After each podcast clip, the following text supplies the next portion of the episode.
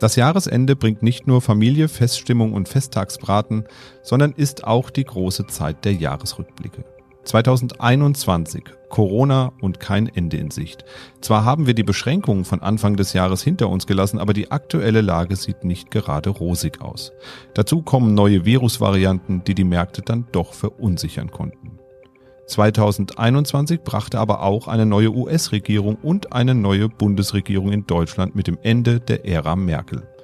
Und ein neues Jahr steht bereits vor der Tür. Und das wird sicherlich auch wieder einige Überraschungen bereithalten. Wie stehen die Zeichen für die Märkte aufgrund der aktuellen Corona-Lage? Welche Richtung wird die Ampel vorgeben und welche Erwartungen werden an 2022 geknüpft? Wir sprechen drüber in dieser Jahresendfolge von Mikro trifft Makro. Mikro trifft Makro. Das Finanzmarktgespräch der DK Bank. Herzlich willkommen zu dieser Folge von Mikro trifft Makro. Es ist Mittwoch, der 15.12.2021 und mir gegenüber sitzt wie gewohnt der Chefvolkswirt der DK Bank, Dr. Ulrich Kater. Hallo und guten Morgen. Hallo, Herr Husmann. Ja, aber wir sind nicht zu zweit in dieser Folge. Bei uns sitzt Jörg Beusen, Chief Investment Officer der DK Investment und ich freue mich, dass wir diese Runde zum Jahresende wieder zusammenbekommen haben. Hallo, Herr Beusen. Hallo, Herr Husmann. Ja, ich habe mir unseren Podcast vom letzten Jahr nochmal angehört und fand es schon ganz interessant zu sehen, wie Ihre Einschätzungen zu den Märkten waren und was dann tatsächlich passiert ist. Herr Beusen sagte beispielsweise sinngemäß, dass die Aktienmärkte 2021 auf jeden Fall steigen würden. Und auch wenn im Moment etwas Unruhe im Markt ist, kann man sagen, dass diese Einschätzung erstmal grundsätzlich richtig war. Waren Sie denn selbst auch zufrieden mit Ihrer Einschätzung oder waren auch unerwartete Ereignisse dabei? Ach, ich denke, im Großen und Ganzen lagen wir mit unseren Prognosen ja durchaus richtig und die konjunkturelle Erholung gibt gibt den Aktienmärkten ja auch recht. Zwei Dinge haben uns dennoch überrascht. Zum einen verlief der Kursanstieg bei den Aktien deutlich schneller und äh, weiter, als wir das erwartet haben und äh, hat unsere Erwartung vom Jahresanfang deutlich übertroffen. Die zweite Überraschung waren die Rentenmärkte. Hier ist einiges passiert. Äh, die Inflation ist über fünf Prozent gesprungen und trotzdem verharren die Bundesanleihen auf einem niedrigen negativen Bereich. Das ist einzig und alleine den Notenbanken geschuldet und das hätte ich so am Jahresanfang ehrlich gesagt nicht erwartet. Ja, Herr Kader, Sie wagen ja auch immer eine Aktienmarktprognose zum Stand des DAX am Jahresende. Letztes Jahr wurden 16.000 Punkte, glaube ich, angepeilt. Aktuell liegen wir da noch ein gutes Stück drunter. Sind Sie trotzdem zufrieden mit Ihrer Prognose? Hat das gepasst einigermaßen? Ich meine, die 16.000 haben wir immerhin gesehen. Naja, wir haben das Jahr begonnen bei 13,5 etwa. Äh, wir hatten gesagt 16.000 zum Jahresende. Wir waren schon mal drüber. Jetzt ähm, sind wir bei 15,5. Ich denke, das ist grundsätzlich nicht schlecht. Wir haben ähm, Omikron natürlich nicht auf dem Radar gehabt. Ähm, es war der Bestandteil des Risikoszenarios, dass so eine Variante mal kommen würde. Aber wann, das ist natürlich nicht äh, vorherzusehen. Und ähm, wir haben aber grundsätzlich keine neue Einschätzung des Marktes fürs nächste Jahr weiterhin positiv. Ja, an einem Thema kamen und kommen wir leider auch nicht vorbei und das ist und bleibt Corona. Sie haben es eben schon gesagt, mit der Omikron-Variante beschäftigen wir uns gerade im Moment. Das Thema überlagert weiterhin unser tägliches Leben, aber auch eben die Berichterstattung in den Medien. Der Lockdown liegt jetzt ja ein paar Monate zurück. Wie würden Sie das global einschätzen, Herr Kader? Sind wir wirtschaftlich gesehen durch die ganzen Rettungspakete bisher mit einem blauen Auge davon gekommen? Ja, diese Rettungspakete und überhaupt das, was makroökonomisch während der Corona-Zeit passiert ist, das ähm, äh, ist, glaube ich, der eigentliche Anlass für viele Überraschungen. Das ist wirklich, da sind Dinge passiert, die man sich so nicht hätte vorstellen können. Und zwar insbesondere, dass eben die globale Nachfrage in einer weltweiten Pandemie mit Lockdowns, mit äh, Schließungen ganzer Wirtschaftszweige, ganzer Regionen, dass die Nachfrage derartig hoch geblieben ist, wie das im Jahr schon 2020, aber auch 2021 der Fall gewesen ist.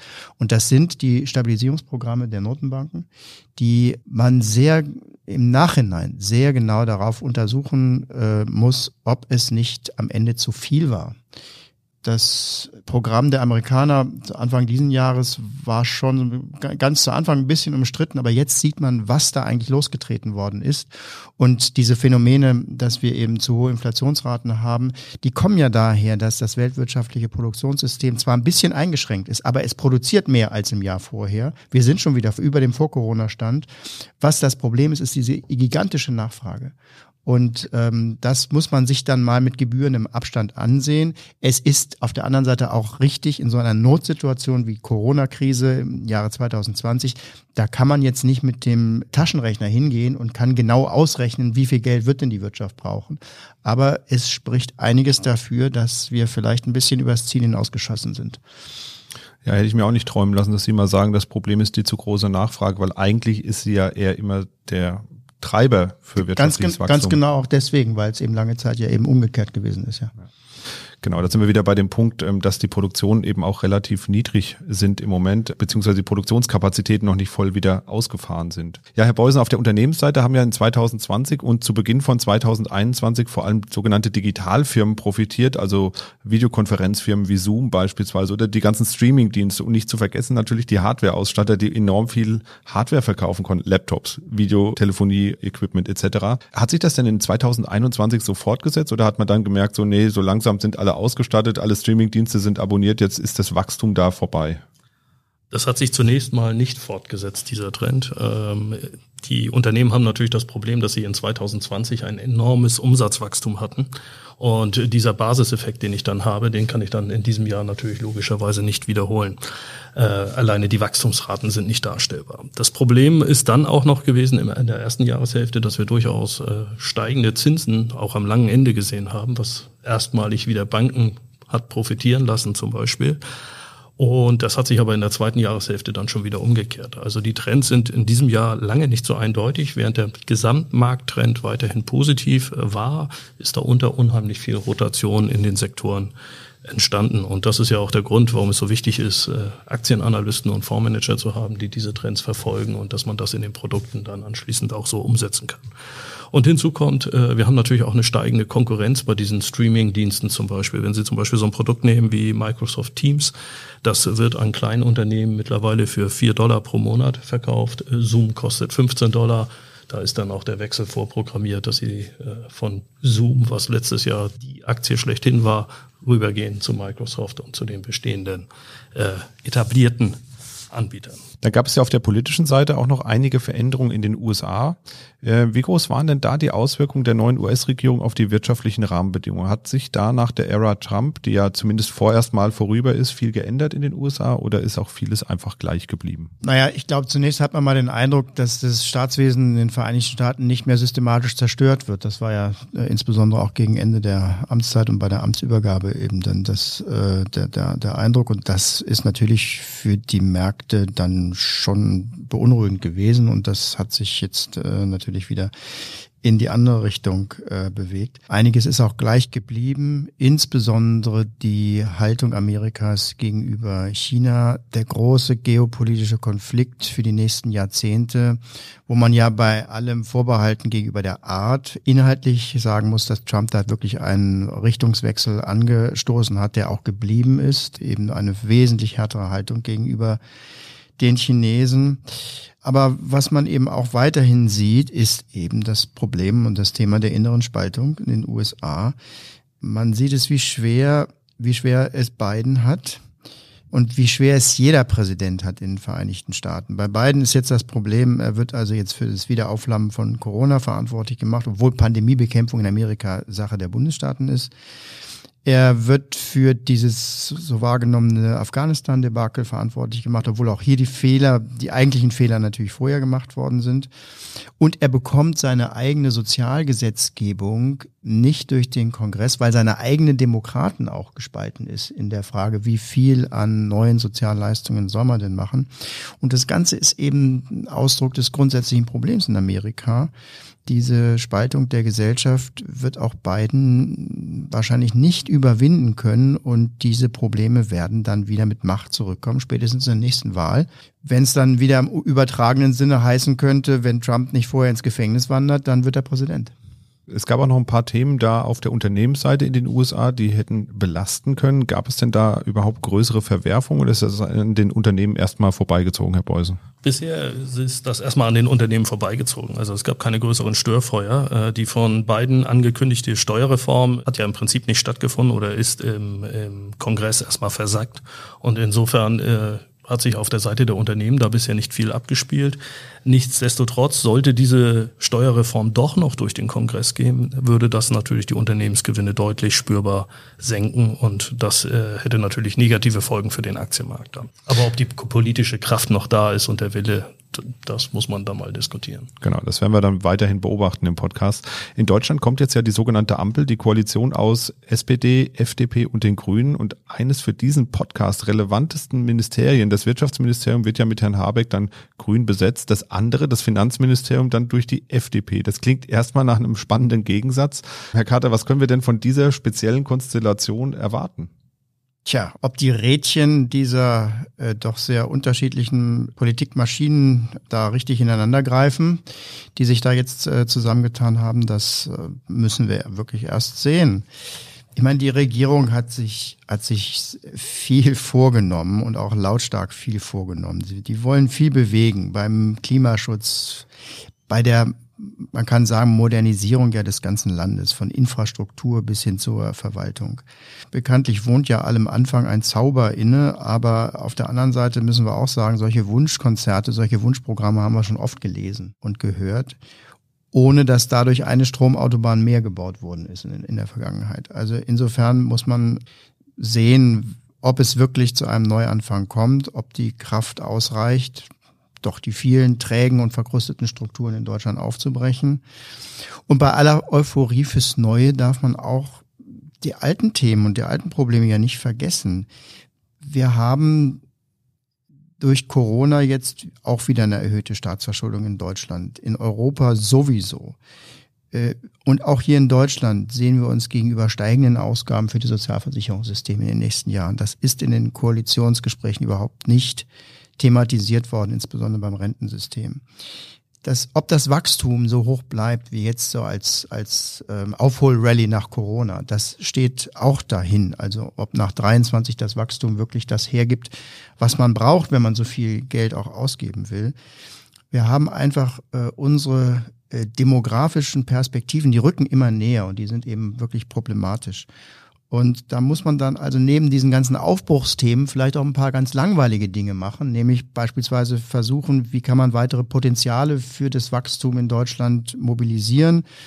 Da sind natürlich klar ähm, Infrastrukturinvestitionen des Staates, aber da geht es auch um so Dinge wie die Erwerbs Beteiligung in der Bevölkerung verbessern, erhöhen. Wir haben schon eine hohe Beteiligung, aber wie gesagt, die demografischen Herausforderungen sind hoch. Hier hat die Koalition sogar auch schon in die richtige Richtung gedacht. Reform des Arbeitslosengeldes 2, also des alten Hartz-IV-Systems, wo man mehr Anreize setzen möchte für die Menschen aus diesen Unterstützungsleistungen in den Arbeitsmarkt zu kommen. Das ist eine gute ähm, ein guter Ansatz. Aber es ist doch wirklich ein dickes Brett, was da vor der Koalition liegt selbstverständlich wünschen wir alles, alles Gute, aber ähm, man darf wirklich nicht die ähm, Augen verschließen vor den Herausforderungen, vor denen äh, die äh, Regierung und eigentlich ja wir alle stehen.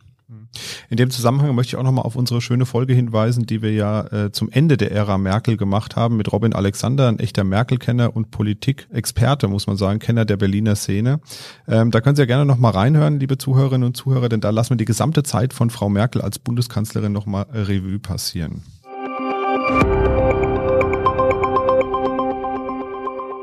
Angela Merkel ist gleich aus drei Gründen, wenn Sie so wollen, eine Anomalie im Politikbetrieb. Also sie ist eigentlich schon die sichere Siegerin. Sechs Wochen, acht Wochen vor der Wahl sie, liegt sie uneinholbar vorne. Und dann schafft es Gerd Schröder, das noch um ein Haar zu drehen. Also das ist wirklich ein Fotofinish. Merkel rettet sich noch gerade in die Kanzlerschaft. Und daraus zieht sie eine Lehre, nämlich die Deutschen wollen eigentlich keine Reformen. Aber es war nun mal dann die Krise da und es traf dann eben ja auch andere Länder, unter anderem eben auch Deutschland.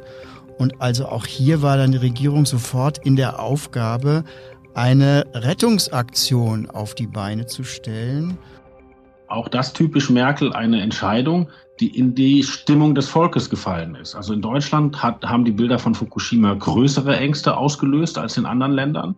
Und, und Merkel ist da sozusagen dem Elektorat ein bisschen gefolgt. In dem Fall mit dem abgegebenen Parteivorsitz ist sie einfach einer drohenden Entmachtung vorausgekommen. Das finanzpolitische Grundereignis ist doch das Verschwinden der Zinsen.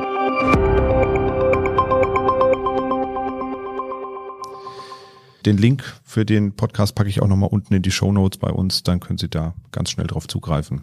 Politische Veränderungen bedeuten häufig ja auch, dass sich Rahmenbedingungen für Unternehmen verändern werden. Welche Themen aus dem Koalitionsvertrag werden sich denn besonders stark auf die Unternehmen in Deutschland auswirken, Herr Beusen? Was sehen Sie da an Themen? Ja, zunächst einmal vorweg, äh, wenn ich in den Koalitionsvertrag schaue und mir die Themen anschaue, die dort aufgelistet sind, dann hat man eher das Gefühl, man hat auf den Aktienmarkt geschaut und nachgeschaut, welche Sektoren haben besonders gut performt und die wurden dann auch zentraler Baustein des Koalitionsvertrages. Ganz abgesehen davon, dass die Finanzierung an vielen Stellen ja in keinster Weise thematisiert wird. Und dann muss man äh, sagen, deutsche Unternehmen in der Regel, wenn sie am, an der Börse gelistet sind, sind ja keine rein deutschen Unternehmen. Die sind hier gelistet, es sind global agierende Unternehmen. Das heißt, das deutsche Geschäft ist nur ein Teilgeschäft. Und insofern, da jetzt eins zu eins die Ableitungen daraus zu machen, welche Sektoren profitieren werden und welche nicht, ist aus meiner Sicht nicht möglich. Was man, glaube ich, sagen kann, ist, dass generell bestimmte Themen profitieren werden. Das sind Themen wie erneuerbare Energie, E-Mobilität haben wir uns sehr, sehr hohe Ziele gesteckt, wo überhaupt nicht klar ist, wie wir den ganzen Strom bereitstellen sollen äh, geschweige denn die Infrastruktur für die Strombereitstellung auch gegebenenfalls überlastet wird. Das sind so Themen, die sicherlich nach vorne hinaus äh, prägend sein werden, aber auch was das Thema Digitalisierung angeht, wird sicherlich Investitionen erfolgen. Ganz spannend aus meiner Sicht, aber unklar, wie es ausgeht, dürfte es auf dem Immobilienmarkt werden, weil je nachdem, wie da die Regulierung oder Nichtregulierung ausfällt, könnte das ein Treiber für den Sektor sein. Ja, jetzt haben wir viel zurückgeschaut. Richten wir den Blick doch mal ein bisschen noch stärker auf 2022. Corona wird uns ja da auch noch beschäftigen. Da wir alle, wie wir hier sitzen, virologisch, aber allenfalls mittlerweile Hobby-Virologen sind, würde ich mich mal auf die Themen beschränken, die so direkt unser Umfeld, also Wirtschaft, Börse, Finanzen betreffen. Herr Kater, was erwartet uns denn bei den wichtigen Rahmendaten? Also Zinsen, Inflation, diese Themen, die gerade auch so durch die Medien gehen? Nee, Im Grunde genommen ist es äh, schon so, wie Sie es ja auch andeuten. Corona ähm, ist zwar Bestandteil unseres Lebens und äh, dominiert auch die politische Auseinandersetzung, aber es ist schon trotz der Erfahrungen, auch in der vierten Welle hier und auch trotz der Beeinträchtigung, die wir gerade in Deutschland ökonomisch erleben, es ist schon so, dass an den Finanzmärkten dieses, diese Naturkatastrophe Corona nicht mehr im Mittelpunkt steht. Das war ja lange Zeit sowieso viel weniger der Fall, als dass man eigentlich hätte erwarten können, ähm, auch ähm, angesichts des Ausmaßes, was Corona eben in der Öffentlichkeit hatte. An den Märkten hat man ja schon immer äh, geschaut, äh, dass man Corona als zwar wichtiges, aber doch zeitlich begrenztes ähm, Phase abgrenzt und sich dann fragt, wie sind eigentlich die längerfristigen Trends beim Wachstum, bei der Inflation vor Corona und nach Corona. Und darum geht es auch im nächsten Jahr ganz, ganz verschärft. Insbesondere beim Thema Inflation. Gibt es einen neuen Inflationstrend nach Corona? Das ist die große Frage. Und da scheiden sich die Geister, weil einige sagen natürlich auch äh, berechtigterweise, naja, wir haben 20 Jahre lang eher abnehmende Inflation, zu wenig Inflation, sogar Deflationsgefahren gehabt. Was soll sich jetzt durch Corona daran ändern? Da haben wir zwar eine Riesenverzerrung und jetzt hohe Preise, aber das wird alles wieder zurückkommen im nächsten Jahr und dann knüpft mal wieder an den Trend von vor Corona an und die, die Inflation wird weiterhin niedrig sein. Das ist auch ein bisschen die Welt, in der sich die Notenbank, insbesondere die EZB hier be bewegt. Aber so einfach ist es eben nicht, weil ähm, Trends können sich ändern und haben sich in der Vergangenheit auch immer geändert. Und das zu erkennen ist sehr, sehr schwierig. Das muss man, ähm, das muss man zugeben an, an jede Zentralbank. Aber es kann eben sehr gut sein, dass durch die Erfahrung mit hohen Inflationsraten die Gründe für weiterhin hohe Inflationsraten gelegt werden. Wir haben jetzt gerade in dieser Woche einen Tarifabschluss hier in, in Deutschland bekommen, in, äh, hier gerade in Hessen mit dem Hotel- und Gaststättengewerbe. Da reichen die Steigerungen äh, über acht Prozent. Und das Gleiche ähm, hört man aus Berlin auch. Das sind schon alarmierende ähm, äh, Anzeichen. Und ähm, hier ist eben ganz klar für den Markt die Frage, welche, wie wird die Weiche gestellt? Im nächsten Jahr wird sich das zeigen, Richtung mehr Inflation, weniger. Wir glauben, dass die Inflationsgefahren ansteigen. Es ist richtig, die Raten werden sich erstmal beruhigen, werden jetzt nicht mit vier, fünf Prozent weiterlaufen. Aber ähm, es ist eben eine wahrscheinlich, dass es eine ganz andere Inflationswelt ist, selbst wenn die Raten nicht bei sechs sind, sondern nur bei zwei oder zwei bis drei Prozent, als vorher, wo sie eher bei einem Prozent lagen. Für die Geldpolitik ist das extrem wichtig, auch für die Zinswelt. Und da kann es schon sein, dass es im nächsten Jahr eben ja, der Beginn eines neuen Finanzmarktkapitels ist, wenn eben die weiche Richtung höheren Inflationsraten gestellt werden. Die große Frage ist für uns nur, wann kriegt es die EZB mit? ja, schön gesagt. Die Aktienmärkte haben ja in den letzten Wochen ein bisschen mehr gewackelt, als wir das aus 2021 bisher gewohnt waren. Also besonders in der ersten Jahreshälfte ging es ja hauptsächlich äh, relativ konstant nach oben. Da gab es ja kaum Rücksetzer größere. In der zweiten Jahreshälfte hat sich das so langsam geändert. Wir haben dann auch wieder Höchststände gesehen. Aber jetzt hat es wirklich nochmal ein bisschen gerappelt, wie man so schön sagt. Ist das ein raueres Fahrwasser, an das wir uns in 2022 äh, gewöhnen müssen, Herr Beuse? Ich denke, wir werden uns an mehr Volatilität, mehr Schwankungen gewöhnen müssen. Äh, jetzt ganz aktuell sind es zwei Faktoren, die uns umtreiben. Das ist einmal die neue Virusvariante, das sorgt zwei, drei Tage für Aufregung bis man dann mal Daten hat, wie ansteckend ist so ein neuer Virus, was bedeutet das, sind die Impfstoffe wirksam etc. Aber der zweite Punkt, das ist der, den Uli Carter gerade aufgenommen hatte, das war ist das Thema Inflation und das wird uns, glaube ich, nächstes Jahr massiv beschäftigen. Und das, was äh, Dr. Carter gerade beschrieben hat, ist ja, dass wir höhere Tarifabschlüsse sehen. Ich glaube, das werden wir in vielen Branchen sehen und zwar überall dort, wo es eigentlich äh, durch Corona eine Abwanderung von Personal gegeben hat, die sich jetzt einen anderen Job gesucht haben warum soll ich im Service eines Hotels arbeiten, wenn ich bei Amazon im Lager ungefähr das gleiche verdiene und dafür eine Sicherheit habe, dass ich die ganze Zeit arbeiten kann? Also muss ich diese Jobs irgendwie attraktiv machen und das äh, betrifft ja viele Bereiche, nicht nur Hotel, Gaststätten, das betrifft ja auch dieses ganze Thema Pflege, Krankenhauspersonal. Und das alles wird aus meiner Sicht dazu führen, dass wir einen latenten Inflationsdruck auf der Lohnseite haben werden. Und äh, dann kommt halt genau die Frage, wann reagiert die EZB? Die FED ist da, glaube ich, einen Schritt weiter. Da ist man ein bisschen mehr, dass man äh, sagt, okay, das äh, ist ein Thema, was die Kapitalmärkte beschäftigt, was die Wirtschaft beschäftigt. Und da würde ich dann auch schon eher mal mit dem Zinsschritt vielleicht in der zweiten Jahreshälfte 2022 rechnen. Aber das ist so meine Prognose. Was wir ja auch aus 2021 mit ins neue Jahr nehmen werden, ist ja dieses ganze Chaos von diesen Logistik-Herausforderungen, also fehlende Containerkapazitäten, hohe, hohe Kosten vor allem für Importe. Wird das die Wirtschaft in 2022 auch noch stark beschäftigen oder können wir uns davon wenigstens so ein bisschen verabschieden? Also wir sehen es noch nicht so richtig, dass sich das entspannt. Wir verfolgen gerade die vielen Umfragen bei den Unternehmen, die in die Richtung gemacht werden, äh, sehr, sehr intensiv und wir sprechen mit den Verbänden und den Unternehmen, um eben hier das Ohr eben auch am Gleis zu haben. Und äh, zur Zeit, also Ende 2021, sagen uns viele deutsche Unternehmen immer noch, und zwar zu viele, dass sich das ähm, nicht nur nicht entspannt, sondern teilweise sogar nochmal ver verschlechtert ähm, es gibt das ganze Spektrum. Es gibt auch andere, die sagen, ähm, dass man daran arbeitet und dass sich die Lage auch entspannen wird.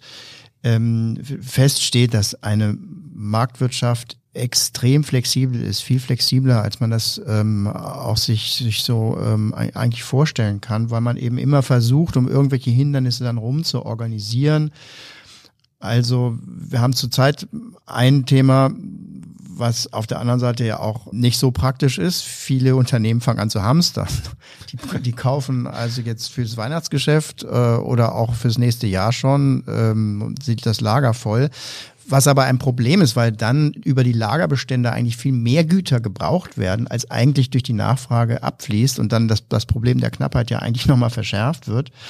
Aber es gibt natürlich auch viele praktische Ansätze, wie man äh, die Probleme meistern möchte. Also viele Unternehmen ähm, lassen dann die Ware halt nicht über die Schiffe, sondern über Luftweg kommen und ähm, so äh, Unternehmen wie Walmart oder Ikea, die chartern mittlerweile ja eigene Schiffe. Das hat aber allerdings höhere Kosten, insbesondere wenn sie dann eben von größeren Schiffen auf kleinere übergehen, um andere Häfen anlaufen zu können. Das ist ja auch so, so eine Sache, die, die zurzeit versucht wird. Und überhaupt ist das auch äh, nicht ganz wettbewerbsneutral, weil diese Anpassungen können sich natürlich großen Unternehmen besser leisten als kleine Unternehmen, die ähm, diesen Themen ein bisschen mehr schutzlos ausgeliefert sind und wovon sich schon das eine oder andere dann eher im äh, Überlebensmodus befindet. Insofern, es wird weiterhin so ein, so ein Kaleidoskop, das heißt also ein Flickenteppich bleiben mit sehr, sehr unterschiedlichen Entwicklungen, aber das Thema Lieferengpässe, Knappheiten, das wird uns auch 2022 begleiten. Das ganze Jahr oder ja, wird es? Ja, es wird schon abnehmen, aber in der ersten Jahreshälfte werden wir da immer noch äh, viele, viele Stories hören. Ja. Ja, das befürchte ich leider auch. Und äh, in der Vergangenheit hat man ja auch immer mal von Corona-Gewinnern und Verlierern gelesen. Äh, ich glaube, letztes Jahr oder äh, zur Halbzeitanalyse hatten wir auch mal drüber gesprochen, dass es da so ein paar Unternehmen gibt und ein paar Branchen gibt, die da gewinnen und ein paar, die eben verlieren. Sie hatten es eben auch angesprochen, Hotel- und Gaststättengewerbe, da denen laufen die Leute weg. Wie sieht das denn danach aus? Also wenn wir diese Corona-Pandemie, sag ich mal, in, eine, in ein Alltagsleben überführt haben, weil ganz weggehen wird Corona ja nicht, es wird ja als Erkrankung bleiben, aber wir werden eben lernen, damit äh, zu leben und sich die Umstände wieder ein bisschen bisschen normalisieren. Welche Unternehmen, welche Branchen werden denn profitieren nach dieser Corona-Pandemie? Also nach der Corona-Pandemie, wenn wir in ein normaleres Leben, sage ich mal, oder ein Leben eintreten, wo diese pandemiebedingten Einschränkungen wegfallen, sind es genau diese Branchen, die profitieren werden. Hotels, Cateringfirmen, Fluglinien, Messen, was Sie sich alles vorstellen. Konzerte. Konzerte, genau, etc. So etwas äh, wird sicherlich profitieren, weil dann von niedrigem Niveau, von niedrigem Umsatzniveau und von niedrigem Bewertungsniveau diese Sektoren sicherlich einen Aufschwung erleben werden. Nur bis dahin wird es extrem volatil in diesen Branchen. Das muss man sich immer wieder vor Augen führen, weil jede neue Nachricht über eine neue Virusmutation wird wieder dazu führen, dass diese äh, Sektoren abverkauft werden. Und äh, ich denke, was, was auch bleiben wird und äh, was eigentlich einen hohen, wie wir, wir nennen das Recurring Revenue, also wiederkehrenden Umsatz äh, generieren wird, sind alle Dienste, die rund um die Digitalisierung in den letzten Wochen und Monaten äh, profitiert haben, weil die einfach Einzug in unser Leben gehalten haben, diese Dienste, die wollen wir nicht mehr missen, die werden wir weiterhin benutzen und äh, das wird äh, sich dann auch positiv auf diese Unternehmen auswirken. Ja, davon gehe ich auch aus. Also die wenigsten werden äh, die Streaming-Dienste dann einfach abschalten, ja. sondern werden sich vielleicht überlegen, welchen nehme ich denn, weil auch da führt das Wachstum natürlich dazu, dass es immer mehr werden. Äh, also ich habe jetzt gelesen, Paramount startet zum Beispiel auch wieder einen eigenen Streaming-Dienst, Disney hat einen eigenen Streaming-Dienst. Also irgendwann muss man sich halt auch überlegen, Sie haben mal gesagt, jeder Euro kann nur einmal ausgegeben werden. Ähm, wie, welchen von den fünf oder zehn nehme ich denn? Ja, aber da haben Sie ja genau das Schöne an diesem Kapitalmarkt. Äh, das wird jetzt ein breiter Markt wir Volkswirte würden sagen, Markt unter vollständiger Konkurrenz. Und dann irgendwann konvergiert das zu einem Oligopol. Da wird es dann spannend, welches Unternehmen übernimmt welches, wer geht ein Joint Venture ein, etc. Und da tun sich dann wieder die Opportunitäten auf. Da sind wir noch einen Schritt von entfernt an dieser Stelle, aber das wird kommen. Oder es gibt sowas wie so, so eine Dachfirma, die eben anbietet hier, ich äh, führe alle Streamingdienste für dich zusammen, du zahlst mir 30 Euro, sowas wie Sky oder so, die dann eben alles bündeln und dann eben ein Gesamtpaket anbieten. Also auch sowas wird es wahrscheinlich geben. Exakt. Genau, also das wird auf jeden Fall spannend. Auch so ein Thema sind ja immer Rohstoffe, ähm, gerade jetzt in Bezug auf die Energiekosten, äh, ein wesentlicher Treiber der Inflation derzeit. Was erwartet uns denn da, Herr Dr. Kader? Bleibt es bei den hohen Energiekosten und wie geht es zum Beispiel bei Gold weiter? Was sind da die Themen? Ähm, leider ja, wahrscheinlich bei diesen hohen Energiepreisen äh, stellen wir zunehmend ein Thema fest, was mit der Nachhaltigkeitsdiskussion natürlich auch verknüpft ist, ähm, dass die Investitionen in konventionelle, das heißt fossile Energieträger von Kohle bis hin zu Erdöl von immer weniger Firmen geleistet werden wollen, weil dort die Besitzer, die Anteilseigner oder auch die, die Aufsichtsgremien und auch die Regulierungsbehörden immer mehr sagen, naja, das hat keine Zukunft mehr.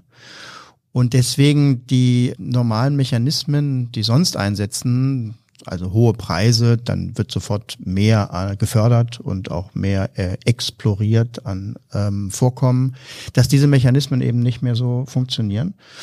Und da eben der Energiebedarf der Welt ja weiter ansteigt, weil das weltwirtschaftliche Wachstum ja da ist, übt es Druck aus. Man darf jetzt natürlich nicht das eine gegen das andere ausspielen, zu sagen, also dann lassen wir das mal mit der Energiewende, weil sonst werden uns die Rohstoffpreise zu teuer, äh, sondern es ist eher eine Aufforderung eben noch schneller an den Alternativen zu arbeiten. Aber diese hohen Preise, gerade in dieser Übergangszeit, die werden uns dann wohl weiter begleiten. Die einzig positive Nachricht ist, dass sie von hier aus jetzt nicht nochmal sich verdoppeln können, wie das im letzten Jahr passiert ist. Das ist noch nicht der Fall. Aber sie werden eben nicht so, so deutlich zurückkommen, wie man das sonst vielleicht erwarten könnte. Ähm, Rohstoffe werden weiterhin ähm, deswegen teuer bleiben und weil sie eben auch gesucht sind, weil die ganze Welt sich ja permanent wandelt und äh, viel gebaut und investiert wird. Beim Gold ähm, ist es so, dass ähm, wenn die Zinsen wirklich steigen, das erstmal nicht gut ist fürs Gold. Ähm, deswegen glauben wir jetzt nicht, dass der Goldpreis durch die Decke geht, zumal Gold eben durch Krypto eine Konkurrenz bekommen hat. Wir wissen noch nicht, ob das eine 1 zu 1 ähm, Ersatz ist, also ob diejenigen, die gestern Gold gekauft haben, heute Krypto kaufen. Ich habe da so meine Zweifel, aber dass es da Beziehungen zwischen diesen beiden Märkten gibt, das ähm, ist liegt nahe und das muss man eben mit mehr Erfahrungen herausfinden, wie das, wie da die die ähm, äh, Verhältnisse ausschauen. Ähm, deswegen Gold ähm, steht jetzt nicht vor einer Wertexplosion, aber man muss sagen, mit dem Blick auf die vielen, vielen Jahre äh, in die Zukunft, auf die ganzen Zwanziger, wenn die Inflation steigt, dann ist es natürlich tendenziell positiv für Gold. Also Gold steht jetzt auf der anderen Seite auch nicht auf dem äh, absteigenden Ast für die nächsten Jahre. Das kann man auch nicht sagen, sondern die Goldbeimischung, wie sie bisher da ist in den meisten Portfolios, kann man durchaus beibehalten. Bei Krypto selber ähm, bin ich weiterhin der Auffassung, dass die Kryptotechnologien sehr interessant sind, die Blockchain. Ich glaube, die stehen etwa da, wo, ich weiß nicht, künstliche Intelligenz vielleicht vor zehn, zehn Jahren gestanden hat, wo man sagt, eine tolle technologische Entwicklung, wissen noch nicht so genau, was man damit anfangen kann, aber da wird was kommen. Ähm, und ähm, bei der künstlichen Intelligenz sind wir heute so weit, dass wir sagen, ja, wir wissen, was kommt. Da sehen wir viele Anwendungen, die jetzt schon laufen und wir sehen auch viele Geschäftsmodelle, die dann funktionieren. Und das wird vielleicht in ein paar Jahren mit der Blockchain dann so sein. Und deswegen sollte man dann schauen, ob man die Unternehmen rausfindet, die eben mit Blockchain-Modellen eben hm, gute Gewinne machen. Das ähm, erscheint mir eben dann die Art, wie man in diese Kryptowelt am besten investiert in die Geschäftsmodelle, die sich entwickeln. Eine neue Industrie ist dabei, sich aufzubauen und das wird sehr, sehr spannend werden. Allerdings eben auch mit den Kinderkrankheiten, die solche neuen Industrien haben, dass am Anfang eben mehr oder weniger alles gehypt wird, was nur den Anfangsbuchstaben, also in diesem Fall jetzt K wie Krypto irgendwo davor hat. Und das bedeutet, dass diese ganzen Coins und diese, diese Kryptowelt, wo ja jeden Tag eine neue Idee kommt, ja, eben dann sofort äh, in den Himmel raufgeschossen wird. Und wer sich daran beteiligt, der tut das ausdrücklich aus unserer Sicht auf eigene Gefahr, weil äh, da geht's wirklich rauf und runter, da kann man sehr schnell gewinnen, aber auch alles verlieren. Das bleibt eben noch eine Weile so, ohne dass wir sagen, Krypto ist grundsätzlich schlecht, sondern im Gegenteil, das wird eine neue Industrie werden. Ähm, aber im Augenblick kann man noch nicht sehen, was da eben wirklich das Pferd ist, auf das man setzen sollte. Vielen Dank erstmal für die Rückblicke und Ausblicke von Ihnen beiden. Jetzt steht ja Weihnachten vor der Tür und da darf man sich ja was wünschen, so heißt es zumindest. Und ähm, deswegen stelle ich mir die Frage an Sie, Herr Carter, was wünschen Sie sich denn von der neuen Bundesregierung für die deutsche Wirtschaft? Was wäre Ihr Wunsch an die Regierung, wenn Sie sagen könnten, so, wenn ihr das schafft, das wäre toll? Ach, ich glaube, das ist ziemlich einfach, äh, dass das, was man da aufgeschrieben hat, auch umgesetzt wird und nicht nur so im Ankündigungsstatus ähm, verhaftet bleibt. Und welcher Teil ist besonders wichtig? Ich glaube, dieses Thema, was bei den Unternehmen unter diesem neuen Wort Agilität äh, neu ist es auch nicht mehr, sondern schon ziemlich äh, lange jetzt unterwegs.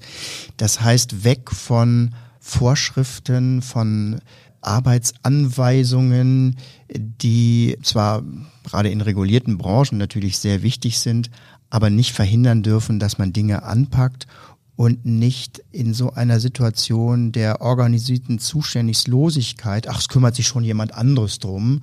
Für mich ist das jetzt hier zu brenzlig. Ich will auch die Verantwortung nicht übernehmen für dieses und jedes Projekt.